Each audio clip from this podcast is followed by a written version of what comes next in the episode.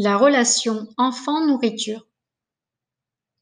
L'alimentation est une activité humaine indispensable qui allie des dimensions biologiques, psychologiques et sociales. En effet, l'alimentation joue une place fondamentale dans les relations entre l'enfant et sa famille, mais aussi dans sa future vie d'adulte. Dans toutes les sociétés, le temps du repas donne un rythme dans la vie quotidienne. En quelque sorte, le repas peut être assimilé à un rituel de la vie sociale et familiale. On mange pour se nourrir, évidemment, mais on se nourrit également pour se réunir, pour se rencontrer, ou encore pour célébrer un événement. Lorsque l'enfant présente des difficultés alimentaires, cela ne va pas seulement affecter sa santé, mais aussi ses relations sociales. Et un enfant qui ne mange pas ou peu, ça inquiète forcément son entourage. Il faut savoir que l'enfant dit beaucoup de choses à la personne qui le nourrit par sa façon de s'alimenter par sa façon de prendre du plaisir à manger, ou au contraire par le rejet. C'est à vous de savoir l'écouter pour être à même de répondre à ses besoins. Alors bien entendu, lorsqu'un enfant refuse de manger, il peut y avoir de nombreuses raisons. Il peut y avoir des raisons physiques, si l'enfant couve une maladie par exemple, ou qu'il n'est pas en forme. Lorsqu'un enfant refuse de s'alimenter, il peut parfois aussi s'agir de raisons psychologiques, relevant du climat affectif. Par exemple, chez le jeune enfant, ce n'est pas sa mère qui lui donne à manger alors qu'il en a l'habitude. Ça peut également être des raisons liées à son environnement. Le cadre est inhabituel, il fait trop chaud ou trop froid.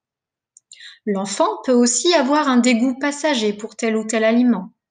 Il existe un tas de raisons et qui parfois même nous échappent. Il arrive aussi et simplement que l'enfant n'ait pas faim.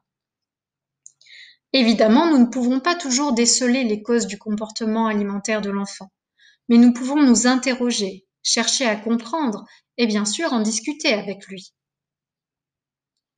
Retenez que l'enfant ne refuse pas de manger sans raison, par pur caprice. Parfois, il peut exprimer par ce refus un conflit avec ses parents ou une difficulté souvent affective qu'il éprouve. Le refus de manger peut être utilisé par l'enfant comme un langage, il nous dit quelque chose. Dans tous les cas, nourrir un enfant de force n'est pas la solution. Cela peut laisser en lui des traces profondes. En forçant son enfant à manger, nous allons renforcer son mal-être, car d'une certaine façon, on ne le considère pas, et surtout on ne le considère pas avec son problème, son besoin affectif. Retenez aussi que l'enfant ressent très bien le malaise qu'il provoque chez l'adulte en refusant de manger, et qu'il est donc nécessaire, et pour le bien-être de tous, de discuter avec bienveillance et respect du problème. Une chose qui est également importante à connaître et qui peut nous éviter bien des inquiétudes inutiles est que l'enfant connaît parfois mieux que l'adulte ses besoins alimentaires. Si l'enfant peut choisir, ou en tout cas ne pas être contraint à consommer tel ou tel aliment, il est fort probable qu'il puisera dans un autre repas les éléments qui composent celui qu'il refuse de manger. Prenons par exemple le cas des enfants qui ne prennent pas de lait au petit déjeuner, mais qui mangeraient volontiers une tranche de gruyère à la place. Le gruyère est un des fromages les plus riches en calcium. Si un jour l'enfant ne mange que de la viande, le lendemain, sans doute, choisira-t-il des laitages ou des fromages? Évidemment, dans la pratique, l'enfant ne compose pas son menu, car les réalités concrètes d'organisation ne le permettent pas. Mais en conclusion, il est préférable de ne jamais dramatiser le refus alimentaire d'un ou de quelques aliments, car ces refus sont souvent passagers. En revanche, si l'enfant perçoit qu'il a à sa disposition un moyen pour toucher les adultes, il utilisera ce moyen de manière répétée. Par exemple, beaucoup de parents supportent assez bien que l'enfant mange peu de fruits, mais deviennent exigeants dès qu'il s'agit de viande, comme si la vieille image de la viande était égale au sang, à la force et à la santé, comme si cette image restait bien ancrée dans le souvenir de certains. L'enfant peut ressentir cette exigence pour la viande comme une contrainte et sent inconsciemment l'importance que lui attribuent les adultes. À l'inverse, l'enfant peut éprouver un goût très prononcé pour un certain aliment et plus son entourage lui en limitera la consommation, plus l'enfant va se sentir frustré et plus son désir de consommation ira en s'accentuant, parce que justement il aura senti une certaine limite. L'objectif est que l'enfant ait une alimentation variée et qu'il puise dans celle-ci tout ce dont il a besoin pour sa croissance. Mais il ne faut surtout pas perdre de vue l'importance de la possibilité du choix. La nourriture ne doit pas être une contrainte. C'est une joie et le respect de l'enfant y a sa place. Pensez également à respecter les appels du corps de votre enfant, c'est-à-dire lorsqu'il réclame plus de viande ou plus de fruits. Alors je vous ai jusque-là parlé de refus alimentaire. Mais on retrouve chez certains et de nombreux enfants le cas d'une faim excessive qui ne semble jamais satisfaite. La boulimie, par exemple. Ici aussi, il est important de comprendre pourquoi l'enfant n'arrive pas à satisfaire sa faim. Posez-lui des questions et surtout évitez de gronder l'enfant, qui manifestement ne peut se restreindre comme s'il voulait combler un vide par la nourriture. C'est exactement ce qu'il se passe sur un plan psychologique. La faim excessive marque souvent le besoin de combler un vide qui est souvent d'origine affective. L'enfant se sent-il abandonné, délaissé par ses parents? Se sent-il mal aimé? L'enfant s'ennuie-t-il? Autant de questions qu'il est nécessaire de se poser pour comprendre son enfant et la raison de son appétit sans fin. Enfin, n'oubliez pas d'entourer l'enfant de beaucoup de tendresse. Les boulimiques sont souvent des êtres sensibles et émotifs. L'enfant exprime, à travers ce désir insatiable de nourriture, une soif inassouvie d'affection. C'est un peu comme si la nourriture rassurait l'enfant et compensait l'amour dont il se sent frustré. L'enfant apaise à sa façon des inquiétudes dont souvent il n'en est même pas conscient et surtout quand il est jeune.